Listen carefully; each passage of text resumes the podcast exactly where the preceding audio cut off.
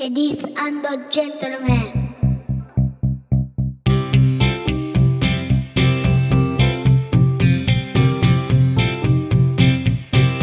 僕と嫁さんと息子と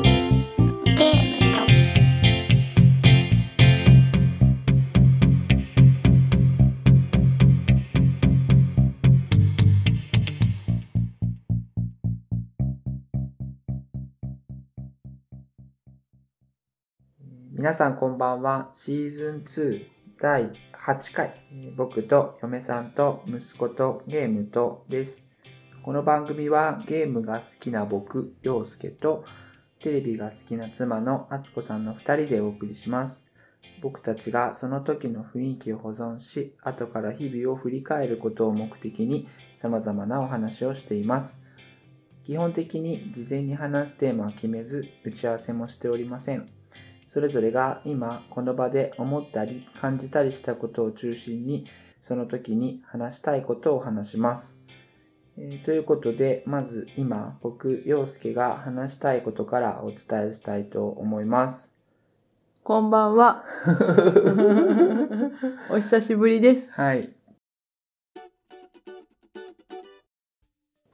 えっと前回の収録がえっとですねえー配信か。前回の配信が2020年の9月の12日、はい。で、まあ、はい。10ヶ月ぶりぐらいっていうはいどうも。感じで、あの前回はですね、うん。まあ、なんかこう職場のことではい。結構大変な思いをしてる敦子さんに、うん。まあ、何かえー支援をしようとか解決したくなってしまって、はいはいはいはい。割とこう俺がこう、ああ、はいはい。えーあまり望まない支援をするっていうんで、居心地が悪くなるっていう話と、はいとか、ありましたね。あとは、うん、まあ、待ち合わせ時間におおらかな敦子さんが、ええ。30分の歯医者の予約を31分に着いたよって自慢げに言ってたっていう、なんかそういうような お話をはい。したですよ。はい。で、まあ我々は、あの、うんまあご存知の方はね、ごうん存知かなと思うんですけど、あの、医療に携わる仕事をしてて、うん。まあ、その、新型の感染症がね、うん。流行る前かはら、い。なんかわさわさはしてたんだけど、うん。まあ流行ってよりこうしんどいっていうね、うんなんかそういう感じはずっと続いてて、うん。マツコさん前変わらずその話題になったねうん。職場にいて、うん。えーまあ遅いよね毎日そうね。毎日遅いなって遅いう感じだけど、うん。えっ、と一人うん。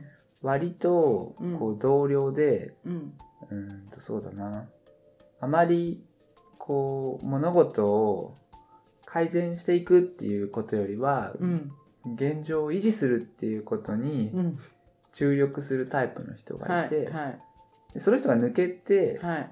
で割と敦子さんがこう決めていけるようになって、はいはい。えー、えええだから仕事の量は変わらないんだけど、うんとか、まあ、うん。むしろもっと増えてるんだけど、うん。なんか自分で決められることが増えてうん。敦子さん自身はちょっと楽になって気分,、ね。気分的にね、気分的にね。気分的に楽になったみたいなことがずっと続いていて、うん。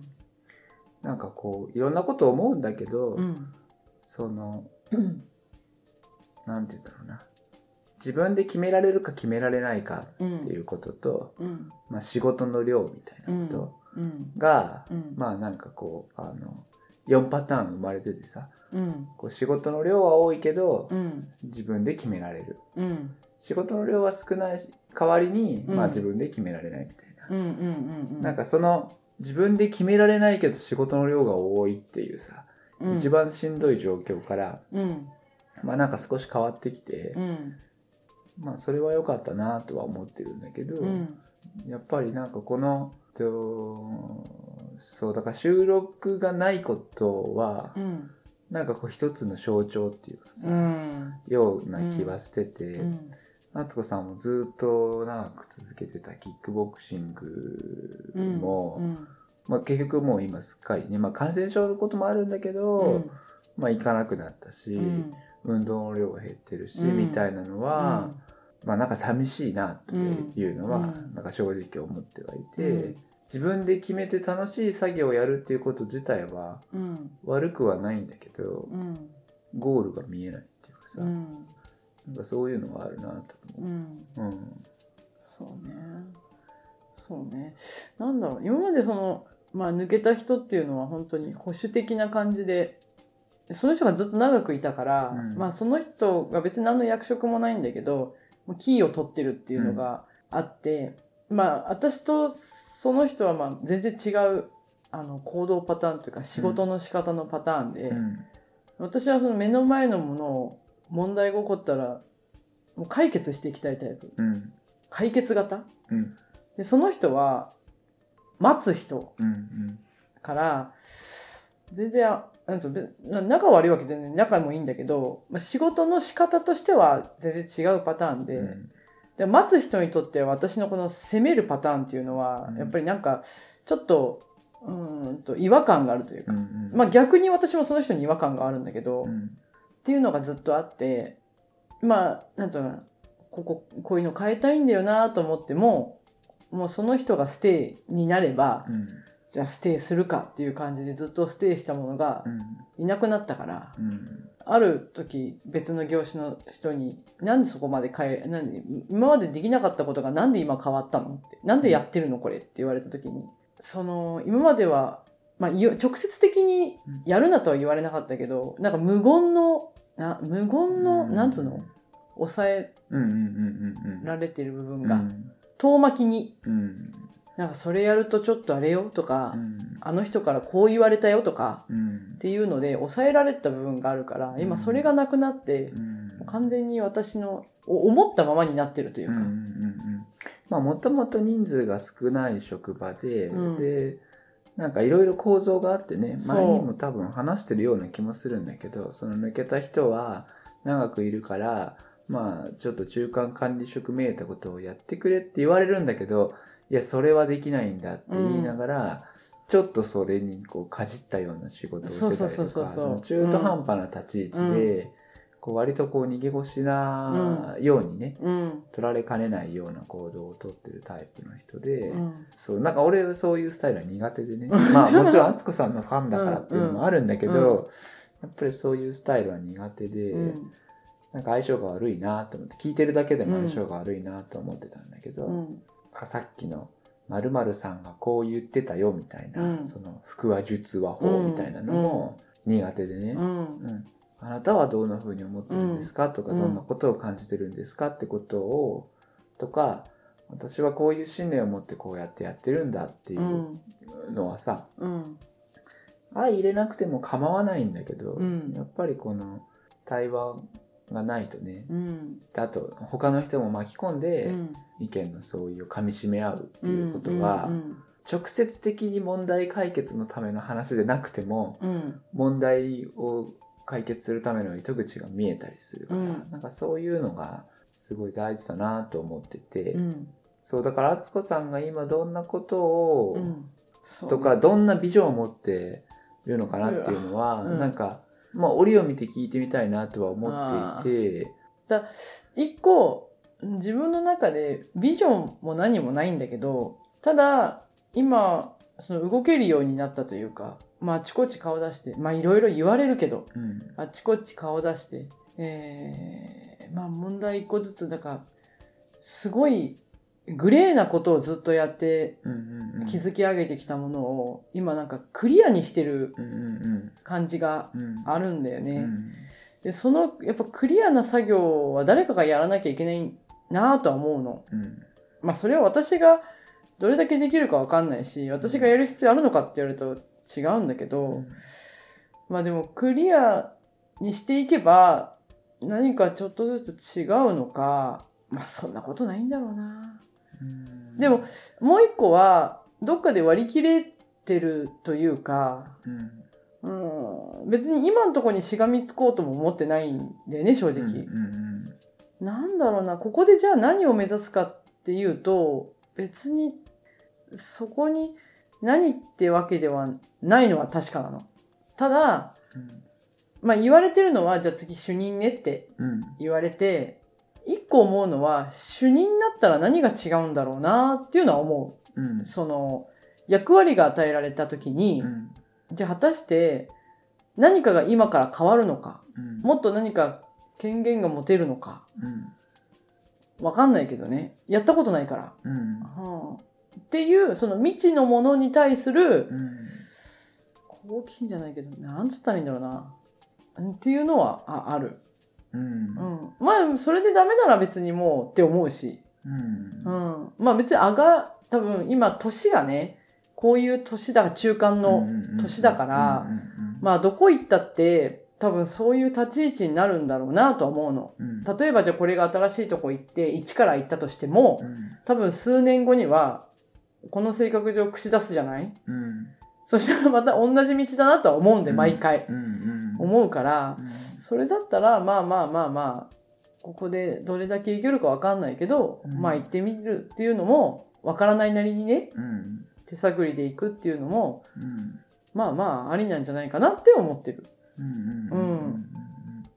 ただその中でうん。多分人って変わっていくと思うんだよね周りの環境が。うん。多分この今の現状のまま数年間行くとは私は思えない。まあね流動性の高い職場だしねそう。全然思えないから、うんこっから誰かが抜けたりなんかすると、その時々で変わるじゃない。うんで、それがおそらく、その、何年単位で変わるわけじゃなくって、うん本当にコロコロ変わっていくうんから、3年後もこの状況続くなとは思ってないんだよね、私。うんうんうんうん結構楽観的というか。うんもしかしたら今年の年内にはまたちょっと状況変わってるんじゃないかなとかうん。思うから、うん。その時にうん。もしかしたらまた楽になるかもしれないし、っうん。ていうところうん。あんまりうん。だ今だけというか、ううん。んなんか聞いている方がどれだけこの抽象度でうん。この現状が理解できてるかわからないんだけど、うんまあ過酷な職場の中で、うん。まああのまあ、主要なメンバーが抜けたりうん。して、まあ、かなりもともとこう仕事を回していた敦子さんにうん。仕事がちょっとずつちょっとずつ振られるようになってきたっていうこともあって決定権が増えてきてうんた。うん。で、えー、と役職もうん。つくだろうと。うんでただこのままつくんだとしんどいこともあるだろうけど、うん。役職がつくってことに関して、うん。割と好奇心みたいなものもあるしうん。新たな体験ができるってことで、こうちょっとワクワクしてるような感じもなくはないっていうのと、うん。あとまあ今過酷な現状ではあるけど、うん。まあこれがそこまで続かないんじゃないかっていうこう楽観的な状況でもあると。うん。マツコさんはその場その場で解決したがるんだっていううん話をしてたんだけど、やっうん。ぱり敦子さんがすごいなって俺が思うのはうん。解決できることとできないことをこう分けて、うん。まあ、解決できることはどんどん解決してきますよ。うん。ただまあ解決できないことは解決できませんからねっていう、うん。そのあの潔さと,、うん。うんと前向きな諦め感うん。はやっぱりかっこいいなと思うよね、かっこいいの？思う思う思う。え？ーそのあとそれを見極める力っていうかやっぱりかっこいいなって思いながら聞いてた。本当？だ一方で俺なんかうは、ん。そういう意味での諦めみたいなものはうん。すごく悪いので、うんじゃあこう対局をひっくり返すにはどうしたらいいだろうかみたいなことをうん。考えたり、うん。あと何年経ったらうん。誰がどうなるからどうだとか、うん。なんかその政治的なこととかね組織の中の政治みたいなことがちょっとあるじゃない、うん。なんかそういうのをこう、うん。じゃあ今は息を潜めて待ってね、うん。なんか仲間とつながっていければうん。何かが変わるかもしれないし何も変わらないかもしれないけど、うん。諦めが悪いっていうか、うん。うん短期的な戦略っていう意味では多分似てるところはあるんだろうけど、通常の業務の中でうん。は手の届かない人うん。のニーズを見つけてうん。解決していくっていうその敦子さんの姿勢みたいなものもうん。素敵だし俺もそういうことはしたいと思うんだけどなんかそうのん。対局の見方はやっぱちょっと違うんだろうなと思う。うん。大きな流れみたいな、うん。なんかそのこの大きな流れはうん。変えられないみたいなうん。風にうん。思っててうん。その流れの中でこういかにこううまくその波に乗るかとか、うん。あるいはこう沈んでうん。こうその時を待つかみたいな、これ必死でダムを建てようとしてるっていうか、ああそれはないな。うん。ああなるほどね。でダムごと流されるんだよね。ああ、うん。それさ辛いでしょ？あだなんて私は身を任せてるだけだから、うん。その目の前に来たものだけを避けてるというか、うん。あこれははいもらいこれは私じゃないっつって、この目の前に来たものをうん。処理してるだけというか。だからその倫理とか、うん。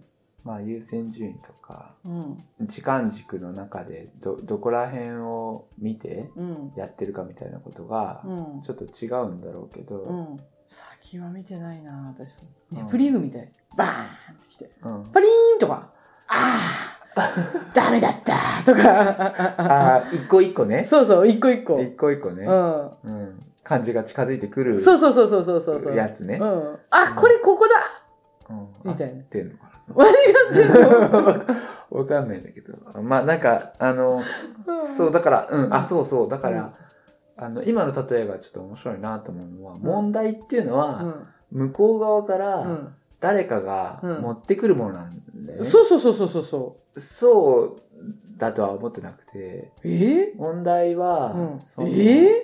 関係性の中にある、うん？もうみんみんなの輪とか、うん。チームとか、うん。人と人との間の中に問題ってもうあるんだと思ってるの。ずっと問題ってある。はあ？うん。でその問題は何？自分で見つけるの？あこれ問題今よりもよくできるようにするために解決した方がいいことっていうのはいっぱいうんはいあるある。ーだからすごいね向こうからやってくるものじゃなくて、うん。うんこっちから行くのもう今ああるんですよ。うん。で、うん。それをこう嗅ぎ分けてええその今のこのチームが作ってる問題ってなんだろうなとか。ええうん自ら行くの？そそれで誰かが苦しい思いをしてたら嫌だなとか、うんなんかそういう、えーああとは自分自身がこれだとしんどいなとか、うん。なんかそういうことをこう感じながら、ゴミがやってくるわけじゃなくて日々の生活の中で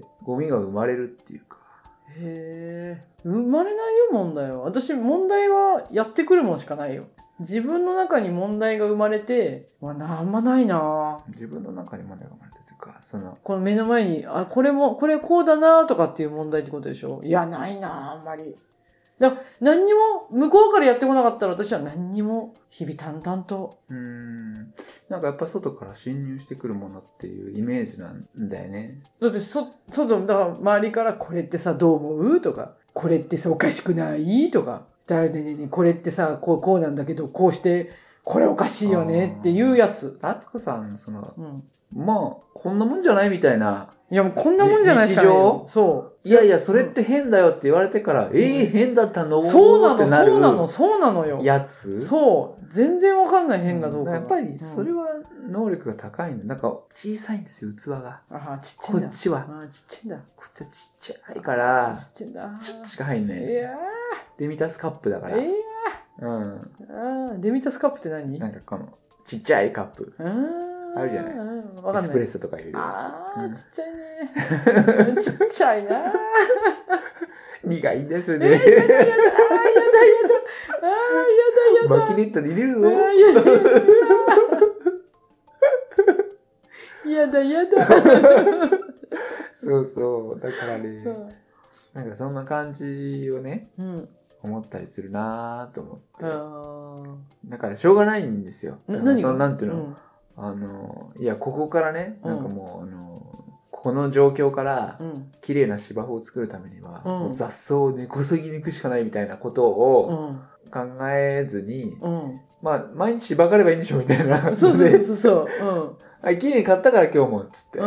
もう時間はかかるけどうん。そう、時間かかかるけどね。ううん。明日もやればいいんでしょこれそうそうそうそうそうっていうのをうんずっと繰り返せる人だから、そうそうそうそう。うん何回か前の回でね、うん。壊れたテレビがたまにつくっつって、うんずっと繰り返し繰り返しやって、うんよしついたっつってうん2回まで声を響かせてた敦子さんのことだから、そのうん。つかないテレビに挑むうん。ことうん。が日常になっちゃえば、うん。負担がない壊れたテレビをつけるのが日常にさえなってしまえば、うん。もうそれは日常だから、日常ね。うん。うん。俺みたいにこう諦めが悪くないっていううか、ん。でもなあんま良くないでもあんま良くないんだなとは思うけどね。うん。いや思っていながらね変に適応能力が高いというか。そうだから、うん。なんかトライアンドエラーみたいなことをうん。あんまり、トライアンドエラーって言ったらあれだけどなんかこう方法を変えてみようみたいなことうをんしないのが面白いなと思う。なんかちょっとパズルゲームとかさ、うん。アクションプラットフォーマー型のパズルとか要するにこうマリオみたいなのが動いて謎を解いていくようなパズルゲームみたいなのがあったとするとさ、うん。このやり方だと思うんだけどなっていうやり方でダメかーっていうのを同じ動作を何回もやってうん。失敗し続けたりとかするじゃん。えどういうこと？うん。うんえ？うん。この解放だと思うって決めてうん。やるじゃない、ううんまくいかないじゃん。うん。もうちょっと早く行けばいいかなってやって、ダメか？端っこから飛んでみるとかね？っもうてこと？ちょもうちょっと右から取ればいけるかなっつってやって、みたいな。ダメか？いやいや、もうそれでダメだったらもうダメだから。いや、もう一回言っていい？つって、嘘？え、そんな解き方すんの？違うよ。だって、お解けた。つって いうやつ。なんかそういうその、ああの、ーおかしいね。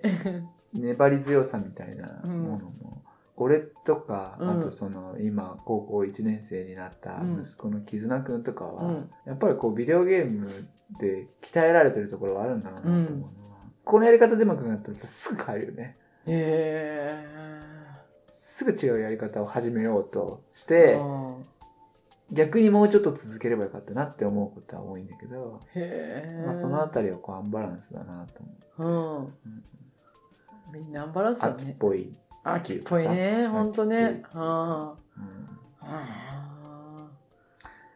うん、そうね。まあね。あずっと繰り返せるなんかうん。そうそう。なんか同じことずっとやってるなとは思うけど。そうね、うん。まあそれが赤塚さんの魅力でもあるから、うん。まあ別にこう変わってほしいとかっていうわけではないんだけどやっぱり早く帰ってきてもらえると本当にね俺とその息子の絆くんだけだと、うん。なんか日が沈んだような家の中で 夏子さんがいないとそもそもテレビをつけないから、うん。俺一人でいる時はなんかご飯の支度だけして、うん。でスイッチやりながらずーっとこうローファイヒップホップが暗い。リビングで流れてるみたいなう感じ、ん。暗いよね。でいやだうん。誰もいないのに電気つけることもないじゃんと。そんなことないよ。照でらして。敦子さんんが帰ってくると、あの音声アシスタントに連動して、うん。音声アシスタントの名前を呼びうん「ただいま」って言うと、うん。明かりがつくみたいな、うん。あ明かりが帰ってきたって思うのよ、へうん。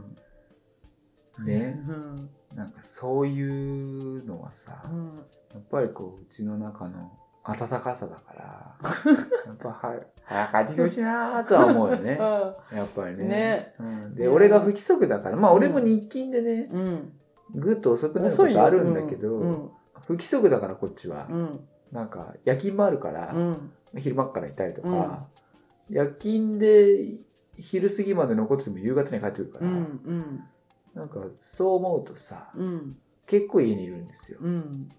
そうね。ううん。んで夕飯作ってこうまだかなママかなお腹空いたなって待ってるのは、うん。寂しいや寂しいよね。うん。寂しいや寂しい。いやだからどうしろってわけでもないけど、うん。どうしたらいいんだろうなとは思う。ね。で今ねトップ5の中の残業数トップ5の中だって全職員の中で。うん全職員っておかしいな。なんつうの？そのあれでしょ？その部の職員の中でってことでしょ？そうそう同じ業種の中で、うんうん。トップ5の中。でもうち同じ職場に5人うん。いてうち2人が私ともう1人がトップ5の中にうん。残業数が多いって。まあだから今ううちが忙しいのは忙しいんだけどね、うん。まあね、うん。そうそういう人がいるから成り立ってるっていうのでもあるし、まあとにかく、まあ、少し定期的に収録ができるぐらいのそうだね。でもちょっとほらね。ねちょっと走ったりまたしようかなとか。うん。まあできてないんだけどね。そうね。そう。キックボクシングは休会して、まあ落ち着いたらまた行きますだけどまあ行けそうもないし。うん。まあ今雨だからねとか言っちゃって。あ まだでもちょっとやっぱ運動した方がいいなとは思うから、そうね。うん、ちょっと時間を見つけて、もうちょっと天気の良くなればね。先月俺160キロ走ったよ。いや、頭おかしいよ。うん。ああ、頭おかしいよ。そんなこと。走るの嫌いだもん。走るのはいいよねう。んでもほら、今、あれ見つけたから。走ってる間に筋トレするところを見つけたから。公園でね。そうそうそうそう、うんちょっとまたそれを、それをやろうかなと思うから。んああ大したもんだよね、敦子さんは。なんかその、できることを探してやるっていう、そのさ、こととか、長いこと運動してなかったけど、ちゃんともう一回歩き出そうとするっていうのは、敦子さんの素晴らしいところだなそんなことはないけどさ。そうそう。まあ、ほら、直接敦子さんにも言ったけど、うん久々にやるんだっていうところの一歩目、足を前に出すっていうのが一番大変なことだから、そこ一歩出せたらもうクリアだからね。いや、そんなことはないよ。うん。やっぱりやり始めることっていうか、なんか最初の5分だけやろうっていうその5分だけやるっていうことがうん。できるかできないかっていうのはうん。やっぱりすごい大変なことだと思うからいや、そうやっぱりすごい毎日5キロ走るより久しぶりに走り出す方が絶対大変なの。いや、まあね。う腰痛めちゃってね。うん。いつだったかな、あれ。何ヶ月か前にね。うん腰やられちゃって、朝起きて起きれないやつね。うんうんうんでもぎっくり腰やったなと思ってねう。んもうお起きれない、うん立てない、座れない、うん寝れないみたいな。で日に日にひどくなっていくっていうね。あつこさんのそのあれよねだからその腰が痛いもそうだし、うんあと最近はなんか白動性の耳鳴りがあるそうなんだよ。そうなんだようん。これシャーシャー言ってて。うん。で残業は同職種の中でトップ5でしょ、うん。まあ皆まで言わなくてもって感じだよね そう、この間同僚と、その、前に一緒だった同僚と、に会ってうん言われたのが、もうやめていいよって言われた。え、その腰の痛いので病院来たのって、仕事来たのってう言われんて。うん、仕事来て、普通に、なんつうの、やっててう、ん動けなくなって、診察行ったんだって。うんいいよ、もう休みなよって言われてう。んでも行けたからうね。んそうそうん。うあとはなんかほらあつこさんそういうとほらじっとしてても痛いしみたいなさそう、痛いんだもんだって。うん。う痛み止め飲んでも動いててもし痛いしじっとしてても痛いんだったら仕事した方が良くない？みたいなうん。のがあるでしょ、うん。なんかそういうのすごいよねいのかな。いや、いけるから。うん、うん。もう一歩も動けないんだったらね。うんあれだけど。一歩も受けなかったら入院だよ、キズに、救急車呼ぼうかどうかな。お母さん、救急車呼ぼうかって言われた。やめてって とりあえず寝かせてですうんね。本当にね、うん。同じ問い合わせが患者さんからあったら救急車呼んだ方がいいよいや、そうだね。そうそう。うん。ほんとそうだね。うん。でもな、か金うん。まあね。うんそういうことなんだろうけどさ。ね。うん。まあ、しょうがないよ。うん。でもそんなに続かないよ、この大変なのは。いつかはやむよ。うん。いやすごいよねそのやもまないやめはないよ。ああ俺苦手な言葉なんそれ。苦手な言葉だって。苦手な言葉なんだね、んといややまない雨はないよ。いやそうかもしれないけど。嵐はいつか去るから。いやそうかもしれないけどさ。ねえいや、うんそそれ相応のダメージがか残る場合があるから、ここで今ほら、あの、ラピュタのあの、竜の巣の手前、うわーってなって。う、ん。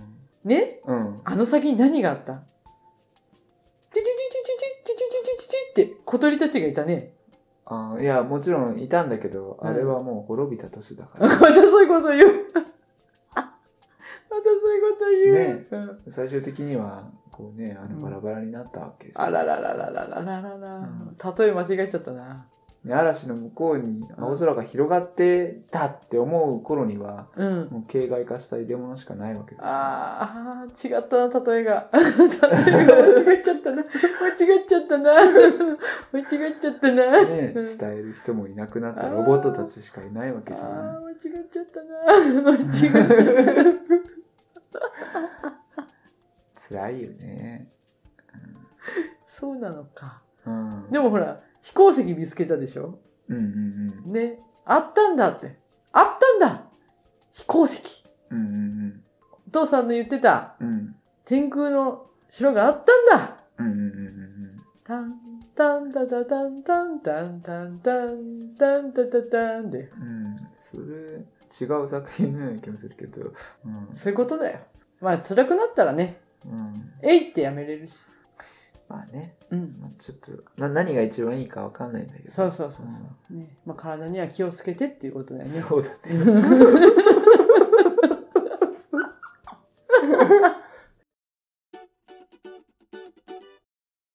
そう、なんかまあ俺はね、そうやって敦子さんの、まあ心配ばかりしてるんだけど、うん。そんな敦子さんは、うん。最近、ネットフリックスちょいちょい見たりしそううんて、えー何が忙しいんじゃって言われちゃうよ、本当に。うんいやいや、もうなんか、本当に毎日仕事から帰ってきてご飯食べて、なんとか楽しみよっつって、うん。ネットフリックスをつけては寝て、つけては寝てで、ね、うん。ここで、ああ、起きたっつって、うんシャワーだ、シャワーだっつってシャワー入って、うん。もう見ながら、もう寝なくちゃっつって寝て、うん早朝から起きてお弁当作りですよ。うん。そうだね。だからもう、日々の楽しみは TV ショートネットフリックスって感じじゃない？そうそうそうそう。楽しいよ。で、最近も結構いろいろ見てんだよね。そう。最近ね、ようやくね、いや、ずっとね、韓国ドラマを、うん。これずっといつかと思ったんだけど、うんもう見始めたら止まんないの分かるから、うん。ちょっとあれだったんだけど、うんとうとうね、韓国ドラマに手出して、うん。いや、イテウォン、もう今ね、うんあれでイテウォンクラスと、うん愛の不時着と、今うんモンスター見てるんだけど、うん。まあ面白い。いや、止まんないよね。え楽しいよ。長いんだよ、またこれが。すごく。うん。なんか1話が、もう1時間以上普通にあるから、ああ、それ高見さんも言ってた。うん、長いんんだけど、うん。見ちゃうよねう。んうん。なんかドロドロうん。ドロドロだしう、ん。純愛だしう、ん。まあ、キュンキュンきちゃうしね。う。ん。なんか、あの、敦子さんはずっと日本の、まあ、テレビドラマを見てきて、まあ、うん。うんもちろんこう韓国ドラマが原作のやつとかも見てたりしてたじゃない、うん。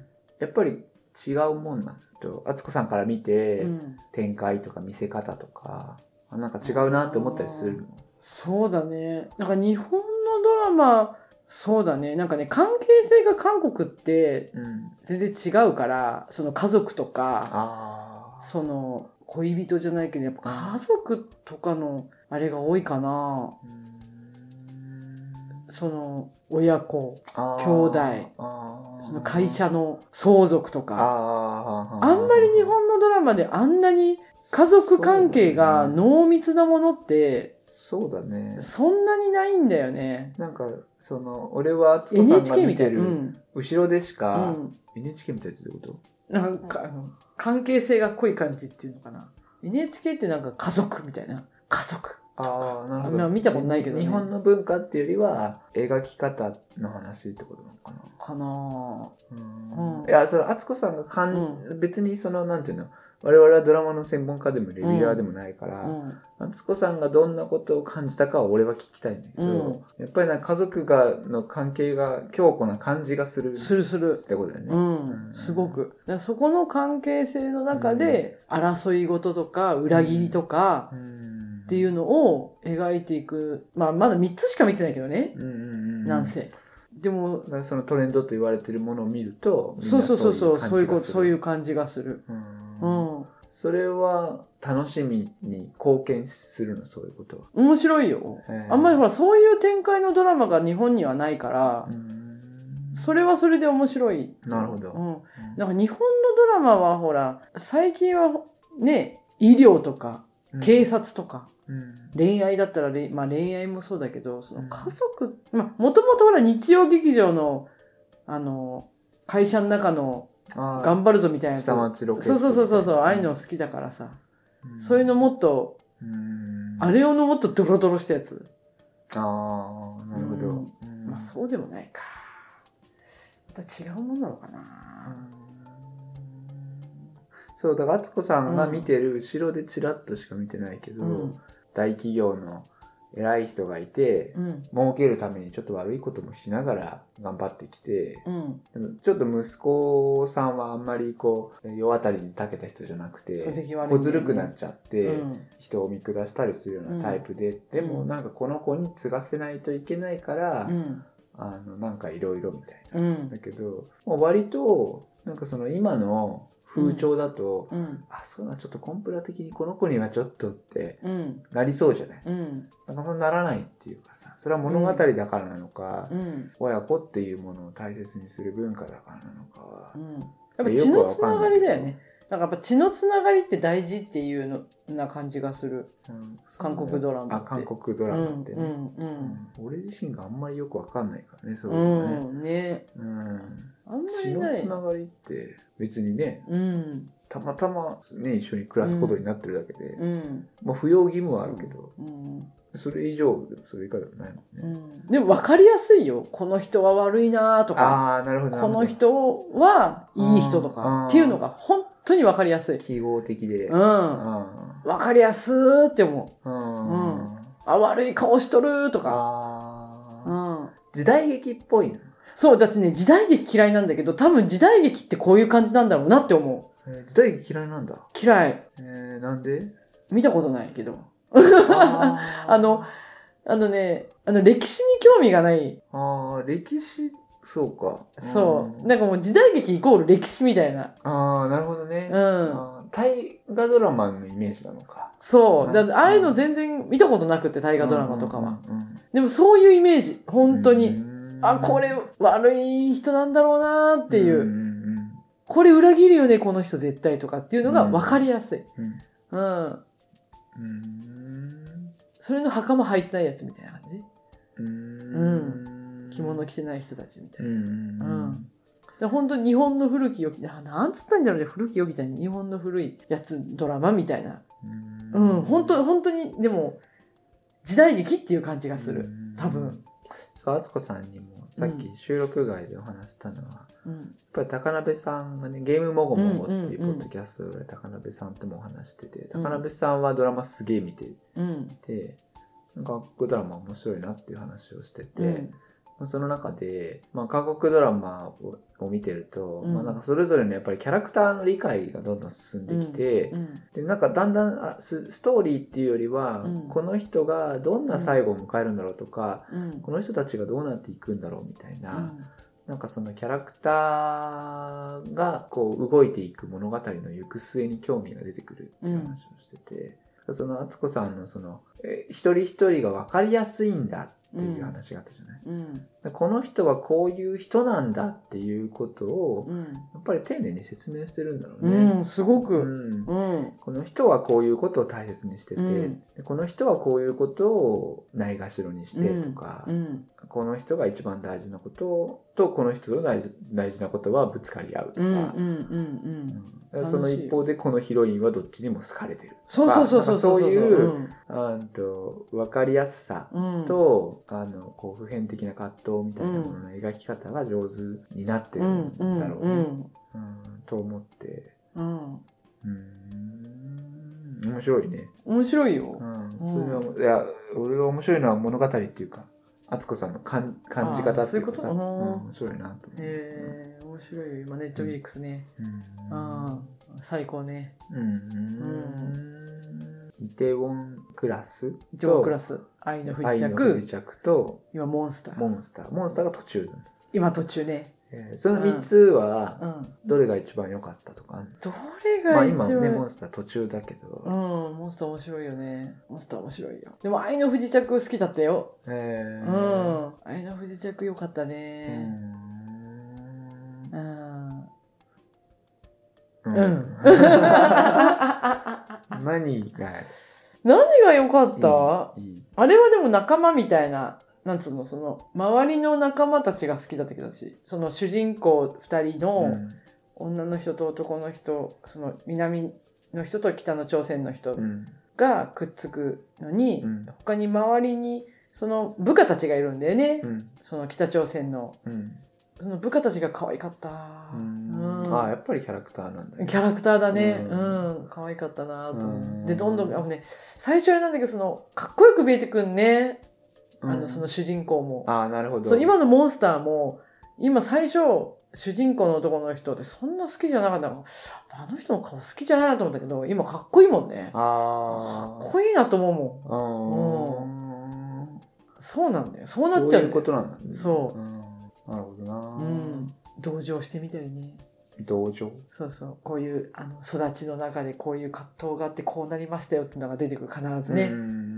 ちっちゃい時にお父さんに抑圧されてとか、ね、子供だと認められなくてとかさ、うんうんうんあって、うんうん理解してやるんだみたいなので上がってったりすんだよね。ああなるほどうん。復讐の話はなんか多い？復讐多いね。復讐が多いね。ううん。まあ、復讐って生きる糧になるのかね。復讐するためにってみんな言ってる。ああうん分かりやすさっていう話なのかね。なうんまだ3つだけどね。うんうんうんうんうんでも楽しいよ。うんうん楽しみもないとね楽しいもないとだよ、そうずっと見てられるよね。うん動きたくなくなるもんね。今日結構見てたのねもうずっと見て朝起きて、うん一番に見て。うんはあ、もう動かなきゃいけない。掃除しなくちゃいけないと思いながら見て。うんで、いよいよ掃除して。うんなんで俺掃除したんだろうな。いよいよ掃除して。掃除終わって買い物行かなきゃいけないと思ったんだけど、また見始め。うん見始めたらダメだよね。あのほら俺が夜勤明けて帰ってきて、うん昼から夕方まで研修でうん。で研修の前半が終わった時に声かけたら「うんあ今なら掃除していい?」っつって、うん。掃除して、うん。掃除終わってまたドラマ見始めた、そうだそうだそうだ。そうだそうだ。結構見れたよ、今うん日。ゆっくりしてほしいよね、うん本当に、でもやっぱそうすると耳鳴りがね、やっぱ良くなるんだよね。うんやっぱストレスなんだろうな。うんねそうねうん。声なき声なんだろうけどそれがさ、うん。うん、ね。そのうち体に復讐されるかもようわ 体か心かー。えー、おかし絶対美化してやるっつって。えー、本当？俺のこと無視しやがってって。なるのかな？でもみんなに、ういやみんなに言ってんの？職場のみんなに、ね、聞いて聞いて、みんなにすんの？聞いて聞いて、耳鳴りすんの？ってみんなに言ってんの？うん。ええー、って言われるけど。うん。聞いてハブトスの耳鳴りすんの。うん。やばいでしょ？やばいでしょ？つって。うん。みんなに言って歩いてる。まあね本当にこうあの重篤な、えー、と何かが白動性はなんかちょっと気持ち悪い感じはするから、うん。うん、心配は心配だけどね、そう、だから最初さ、本当にその白動性の、いや、耳鳴りがなんだかわかんないじゃない、だから寝ててさ、右耳だけなんだよ。うん。右耳だけに枕を、要は、右耳を下にして寝たら、ザー、ザー、ザー、ザー、ザーって音すんの。うん。あれ、これ何の音だろうと思ってう、ん。また傷が室外機のなんかあれかと思って、うん。あいつまた、こんな涼しいのに冷房かけて、と思って、音の鳴る方に探しに行くんだよ。うん。でもずっと音鳴ってるじゃない、うん。なんだろうこの音と思って。で、洋介さんのほら、パソコンとかあるじゃない、うんこっちかなと思って。いやー、わかんない。でもすごい鳴ってんだよなと思って、ほん。と枕の中に小人が住んでるんじゃないかと思うぐらいうん。鳴ってう、ん。でもとうとう最初わからずに、うんわかんなかったの。うん。それが何の音か。うん。寝れないかなと思ったけど寝れるじゃない。疲れてるからね。うん。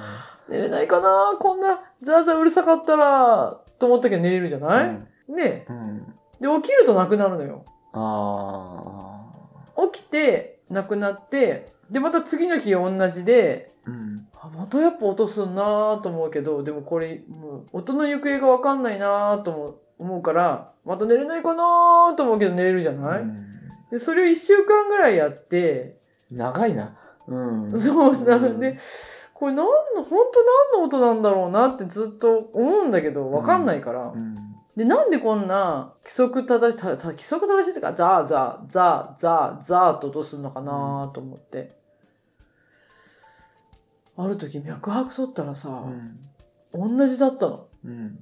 脈拍のうん。感覚と。うん。びっくりしたよね。うん。あれ？これ血液が流れてる音だと思って。うん。耳のところで。一週間よく引っ張ったよね。うんなんか、だからその辺で、なんか、何の音してんだろうなと思ったからね。正常性バイアスだ。そうだね。うん。うん。あらーと思ってね。うん。雷はね、あんうん。まりいいもんじゃないからね。。ねうん。なんだって。うん。まあまあね。そうね。うん。なんかまあせめてね少しこう健康な生活をしてもらえるようにしたいなとは思うし、うん。走ろう。なんかまあうーんまあなんか休息なのかわかんないけど 何がいいのかわかんないけどそのなんていうの？立ち向かう感じもちょっとこうおおってなるけど。ストレスかっつって、うん。あなんか疲れてる。よしすっきりしないから走ろうっていう なんかそのいやいやあのああそっちのパターンねっていう、うん。ああね。そうそうそう。ね。まあできること苦しい状況でこっち竹槍しかない、うん、よし2本持とうっていうなんかその なんかそのさ感じはちょっとまああのそれがあのいいいいかどうかはちょっとわかんないけど、あうん、あの素敵だとは思うけど、ーうん。まあ大事にしてほしいなって、そうね。まあでも遊び行ってるからね、ちょいちょいちょいちょいね。なんだかんだね。うん、うん。いろんな。感染予防に気をつけつつねそうそうそうそういろいろ駆使してねそうそうそうそうそう。うんやってはいるけど、うん。よ。楽しんどるよ。うんうん。日々の楽しみがないからなとさなうーん。うん。テテレビ、テレビ。ううんん。テレビ楽しいよ。日々の楽しみだよ。うんうん。うね。ん洋介さんほら、今、キャンプっていう楽しみを見つけてね。ああそうね、うん。そうそうキャンプ一人でぼーっとする時間を意図的に作るっていうことが、うん。なんかその自分のこう精神状態にとってうん。いいんだっていううんことに、なんか少しこう理解が進んだっていうか体感的にうん。分かるようになったから、うん。なんか今まではもう何か作業を詰め込んだり、うん。こう情報を詰め込んだりすることの方がうん。こう心地いいような気もしてたんだけどなんか暇な時間が、うん。であんまないっていうか、うん。意図的にこう電源を切る時間を作るとうん。なんか割といいんだなっていうことにうん気がついたっていうか、うん。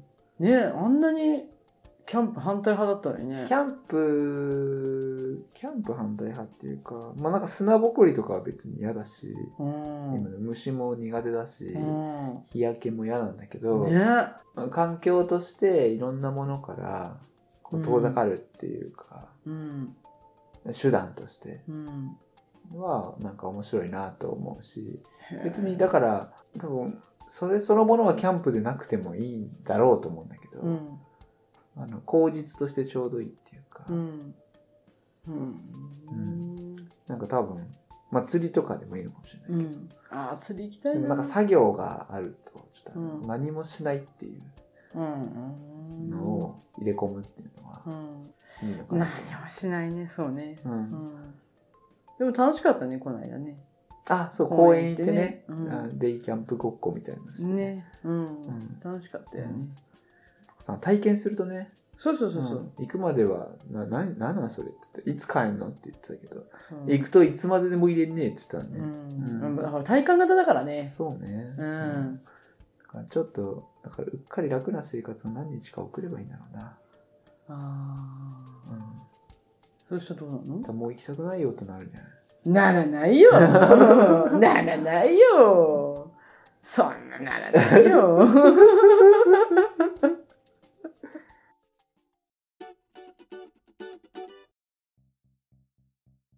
えーそれでは最後はいつも通り告知です。皆様は今回の配信をお聞きになり、どんなことを感じたり思ったりしましたか？もしよろしければそれを Twitter、ハッシュタグ、カタカナで、シャープ、僕よめむすまで伝えてもらえませんでしょうかまた、Apple Podcast に星多めのレビューを残していただいてもありがたいです。私たちにとってこんなに嬉しいことはありません。どうぞよろしくお願いします。それでは皆様の今日一日が心穏やかな日でありますように。ごきげんよう。お相手は陽介とあすこでした。